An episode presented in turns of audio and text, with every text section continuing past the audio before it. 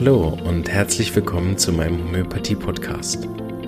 Mein Name ist Marvin Zander und ich freue mich darauf, dir diese alternative Heilmethode näher bringen zu dürfen. Ich werde dir die Hintergründe und Grundlagen leicht verständlich erklären, von meinen Erfahrungen und Erkenntnissen berichten und dir ermöglichen, alle Bereiche dieser ganzheitlich wirkenden Therapie kennenzulernen. Ich freue mich, dass du dabei bist und wünsche dir viele Erkenntnisse bei der heutigen Episode.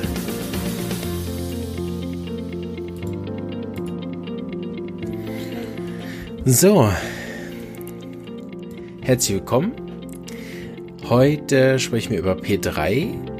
P3 ist der Paper Case. Also das heißt, es gibt einen Papierfall, keinen echten Menschen. Und im Prinzip äh, gilt das, was ich jetzt immer wieder gesagt habe. Es geht um diese vier Bereiche, wobei hier ein bisschen stärker natürlich ist auf die Kompetenz. Ähm, gibt hier zusätzliche Sachen, zum Beispiel Wissenstransfer. Aber ich erkläre wahrscheinlich erstmal, worum es geht. Also man bekommt einen Fall, den kann man dann kurz studieren. Da stehen dann einerseits homöopathische äh, Symptome drauf. Ähm, da stehen aber auch äh, medizinische Daten drauf. Da stehen teilweise ähm, soziale Sachen drauf, was der eingebunden ist. Ne? Und dann kann man sich das ein bisschen anschauen, Analyse machen, ist das ein akuter chronischer Fall und dann hat man zehn Minuten Zeit, fehlende Informationen einzuholen. Das heißt, ich kann sowohl Fragen stellen zum Patient auf der homöopathischen Ebene, aber natürlich auch schulmedizinisch. Das ist in zehn Minuten ähm, knapp, aber zeigt eben, ob man relativ schnell den Fall erfasst hat und weiß, in welche Richtung man fragt, damit man dann nicht eine halbe Stunde lang einfach alles runterfragen kann. Also von der Homöopathie her fragt man dann eben nach akuten Erkrankungen, nach chronischen Erkrankungen, vielleicht nach Hintergründen, nach gewissen Symptomen, Modalitäten. Da schaut man eben, dass man den Fall da noch ergänzt, damit man nachher was hat zum Repertorisieren und den Fall aufarbeiten oder zum Nachschlagen. Und schulmedizinisch gehen dann Laborberichte, Untersuchungsmethoden, gibt es irgendwelche Berichte, äh, gibt es irgendwelche Daten, hat der Patient Fieber, Hautausschlag, ähm, oder gewisse Begleitsymptome, die typisch wären zu dem Syndrom. Ähm, ich hatte beispielsweise einen Fall, wo ich, ähm, wo, wo, also ich darf, ich, inhaltlich darf ich nicht so viel sagen, ähm, aber es war ein Fall, wo, wo man erst dachte, dass es eine eine Beschwerde ist und dann beim, erst beim Genauerlesen herausgefunden hat, dass es eine medizinisch eine andere Diagnose ist. Und da war es natürlich wichtig, dass man nachher die richtige Diagnose erkennt und nicht die, die vordergründig wie so wahrscheinlich war. Und das konnte man über bestimmte Dinge dann ausschließen und dann fragt man halt nach, die dann zu der einen Krankheit spezifisch sind als zu der anderen. Ne? Ist jetzt ein bisschen abstrakt, ich weiß, weil ich darf das Thema nicht sagen. Ich überlege gerade, ob was ähnliches ist. Also, dass man zum Beispiel das Gefühl hätte, es geht um Husten. So, der Patient hat Husten und man tippt dann halt auf eine Lungengeschichte und so.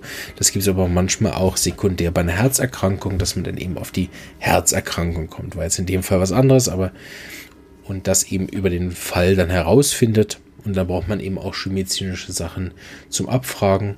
Und auch wenn dann vielleicht die Informationen nicht da vorliegen, jetzt dem Prüfungsexperten, dann zeigt es natürlich doch, wohin man denkt, in welche Richtung. Und das könnt ihr dann gut verziehen. Man holt also diese zusätzlichen Informationen und dann kann man das kurz analysieren und muss das dann den beiden Prüfungsexperten in dem Fall präsentieren, was die Ersteinschätzung ist von dem Fall, was man meint, was das ist. Ne? Dann bekommt man einen zweiten Fall, selbes Prozedere, präsentiert den auch und dann kann man sich einen davon aussuchen, da wo man es geführt, man hat jetzt irgendwie einen besseren Durchblick und dann gibt es eine Einzelarbeit, wo man dann eben all diese Sachen noch vertieft analysiert, so wie wir das in P1 und P2 besprochen haben, nur halt deutlich kürzer. Man darf zu der Hilfe natürlich auch, äh, dass, damit es praxisähnlich ist, auch gewisse Nachschlagewerke benutzen. Nicht jetzt unendlich, aber man darf beispielsweise auch das Internet benutzen, so kann man viele Sachen auch nachschlagen. trotzdem hatte ich das Gefühl in der relativ kurzen Zeit, nachher, wenn man das ausführlich machen will, dass man auch wirklich viel im Kopf haben muss. Also man kann das nicht alles nachschlagen. Wenn man da grundsätzlich keine Ahnung von hat, dann reicht die Zeit nicht aus, da alles nachzuschlagen. Aber ich habe ein sehr gutes Buch, wo medizinische Differentialdiagnosen sehr ausführlich drin sind. Da habe ich nochmal reingeschaut und mir noch zwei, drei Sachen äh, angelesen, die jetzt eher seltener waren, dass ich die auch noch präsentieren konnte. War aber froh, dass ich mich da medizinisch sehr gut vorbereitet habe, dass ich in sowohl der sozusagen der Fake-Diagnose als auch nachher in der echten Diagnose recht bewandert war. So konnte ich wirklich das auch medizinisch gut auseinandernehmen und eine saubere Differentialdiagnose machen, nachher um mich auch gut festlegen auf eine wahrscheinliche Diagnose. Und homöopathisch fand ich es ein bisschen schwieriger, weil man kann ja homöopathisch wirklich alles fragen. Und äh, da habe ich gemerkt, habe ich ein bisschen anderen Zugang gehabt zu dem Fall. Da ähm, hatte ich mit der Erkrankung gewisse Erfahrung, dass die, die Tendenz schnell hat zu einer Chronifizierung, so dass ich eher ein tiefer wirkenderes Arzneimittel gewählt hätte, als nachher, glaube ich, äh, das Ergebnis war. Aber im Gespräch, also nach dieser Einzelarbeit, präsentiert man das und da gibt es dann noch so ein Fachgespräch, da sind wir dann dazu gekommen, dass es in dem Fall eben eine wirklich ein akuter Start von der Erkrankung durchaus richtig wäre und das tiefere Mittel dann eben erst in Erwägung kommt, wenn es eben diesen komplizierten Verlauf macht, die die Krankheit eben meistens macht. Ähm, deshalb habe ich in Anführungsstrichen da etwas zuvor gegriffen, äh, habe aber trotzdem bestanden. Mal gucken, ob es eben noch so eine fein äh, Auswertung gibt, die man irgendwie bekommt, äh, wie stark das bewertet worden ist oder ob das vielleicht auch doch richtig war. Aber mein Eindruck war, dass sie lieber gehört hätten, dass ich wirklich hoch akut eingestiegen bin, habe aber bei der Erkrankung schlechte Erfahrungen gemacht, damit die jetzt akut zu behandeln. Das habe ich dann aber auch offen gesagt. Und so war es dann ein gutes Gespräch, wo ich auch eingelenkt habe und gesagt habe, ja, man könnte das durchaus eben unter den und den Umständen auch mit einem akuten Arzneimittel ähm, eröffnen. Aber das ist jetzt vielleicht auch für einige schon wieder zu viel Fachchinesisch. ähm, ja, auf jeden Fall soll da eben geprüft werden, wie ist der Wissenstransfer? Also kann ich innerhalb der kurzen Zeit diese Daten erfassen? Kann ich die erklären? Kann ich das äh, analysieren? Weiß ich, was ich dann jetzt noch brauche? Wenn so ein Patient mit solcher, in der Regel kommt der Patient ja fast immer unvollständig, also mindestens mal homöopathisch unvollständig in die Praxis. Er weiß ja nicht alle seine Symptome. Er weiß ja oft nicht mal seinen Auslöser. Ne? Das heißt, bin ich in der Lage, dann danach zu fragen und das auch zu wissen. Das macht natürlich einen riesen Unterschied, wenn ich jetzt noch Homöopathen in so einer Prüfungssituation habe, der nicht mal den Auslöser fragt oder keine Gemütssymptome nachfragt, dann ist es nachher natürlich was, was man im Fallgespräch nochmal ansprechen würde. Ähm, oder in meinem Fall andersrum, eben warum ich weniger lokale Symptome von der äh, Beschwerde selber gefragt habe, sondern mehr eben vom persönlichen und das dann aber mindestens begründen kann. Und das ist eigentlich das, was Sie nachher, glaube ich, hören wollen, soweit ich das verstanden habe und gelesen habe. Dass es ihm vorhin darum geht, versteht der, was der da macht und kann er es auch erklären. Und wie selbstständig arbeitet der und löst eben Probleme auch alleine. Ja. Das äh, kann ich sagen, war der Teil, der mir mit am meisten Spaß gemacht hat, weil man wirklich viel äh, und schnell arbeiten musste. Das ist was, was ich gern mache.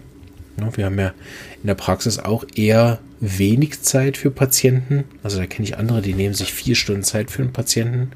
Das finde ich auch super hätte ich auch gerne manchmal die Zeit. Ähm, aber äh, ja, kann man nicht alles haben.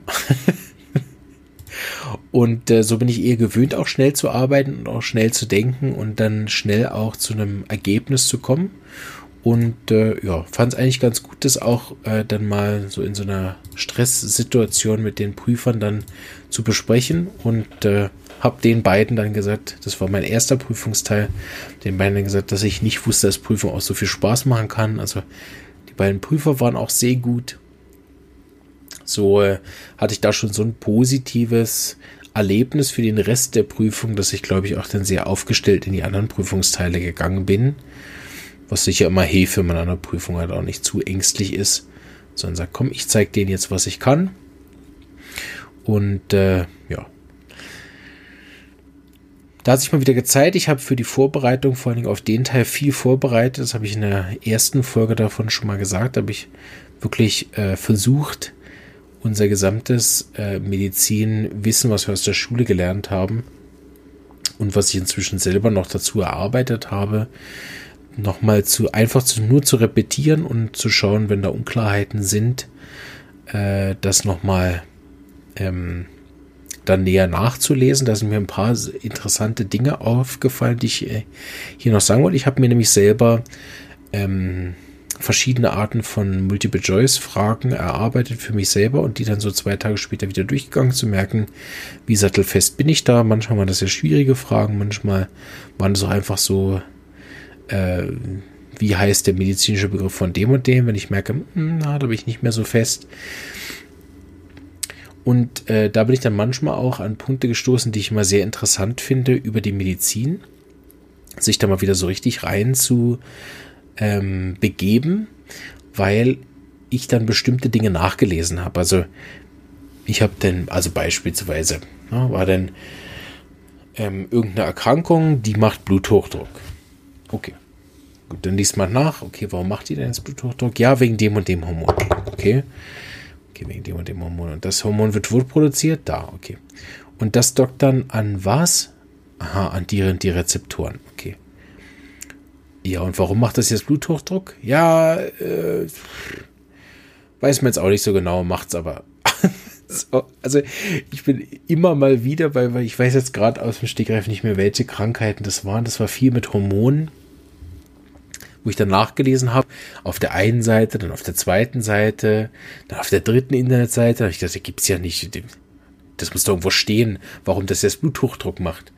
Ähm, weil es wird dann überall beschrieben, ja, das Hauptsymptom davon ist das und das und ich wollte halt verstehen, okay, warum macht es das jetzt, dieses Hormon? Wo bindet es denn? Und dann bis in die Biophysik, äh, ja, Quatsch, ja, am Schluss auch Biophysik, aber Biochemie hineingegangen, ähm, und um das oder histologisch zu verstehen, also richtig tief rein bis in die Biologie, um dann oft festzustellen, ja, wissen wir eigentlich auch nicht so genau. Also es kam immer mal wieder, dass das unklar ist oder bis heute nicht geklärt ist. Ähm, hab dann am Schluss immer dieses MSD-Manual, ist ja eins der offiziellsten Bücher und wir haben in der äh, Praxis noch so einen anderen dicken Schinken, wo ich gerade vergessen habe, wie der heißt, den alle lesen müssen, da dieser große Bund, ist ja wurscht. Ähm, und fand es immer wieder speziell, dass sie dann selber eben auch nicht genau wissen, warum da was ist. Und ähm, das finde ich einen großen Unterschied zwischen Homöopathen und, und Medizinern, oder?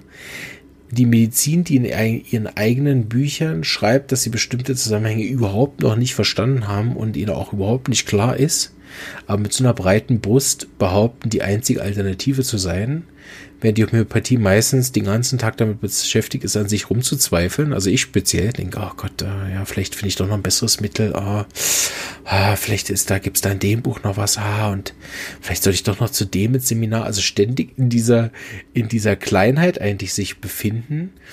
Ähm, ja, und das finde ich speziell. Also ich denke, wenn wenn ich Medizin studiert hätte, wäre ich auch mal viel vorsichtiger damit zu behaupten, ich wäre die einzige Alternative für irgendeine Erkrankung, wenn ich bei so vielen Dingen einfach nicht Bescheid weiß. Das ist mir aufgefallen. Äh, das andere ist aufgefallen ist mir, dass ähm, ich das sehr interessant fand und mich da drin auch sehr verloren habe. Also die Medizin finde ich etwas sehr Spannendes, da sich könnte ich mich tagelang drin vertiefen in diesen Büchern und dann eben auch zu recherchieren und das alles zu wiederholen.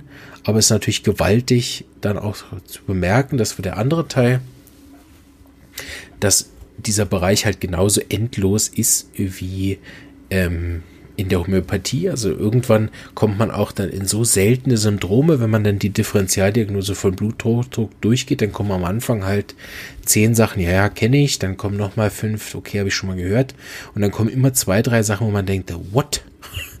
dann geht man das nachlesen und denkt, okay, ist jetzt auch mega selten, aber warum jetzt das?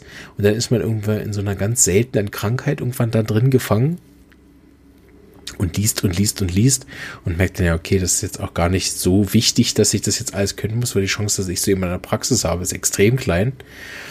Ähm, aber dann merkt man halt, wie endlos diese ähm, Bereiche sind. Und am Schluss ist das für mich nach wie vor nur zu erklären über das Individualitätsgesetz. Und äh, das zeigt es für mich eben auch wieder, dass es eben zwar die Möglichkeit gibt, bestimmte Symptome einzuordnen, aber am Schluss ist es dann eben doch individuell. Und äh, deshalb finde ich es gut, dass ich über die Medizin hinaus dann noch die Homöopathie habe, um sozusagen beides wissen zu dürfen und beides anwenden zu dürfen, auch wenn ich nicht alles therapieren darf und kann. Aber zumindest das Wissen über beides zu haben, finde ich eine enorme Bereicherung in der Praxis. Und bin da sehr dankbar dafür, dass auch von Anfang an bei uns in der Schule da auch beides unterrichtet wird und nicht das eine schlechter als das andere, sondern dass das miteinander sehr gut harmoniert, dieses beide Wissen.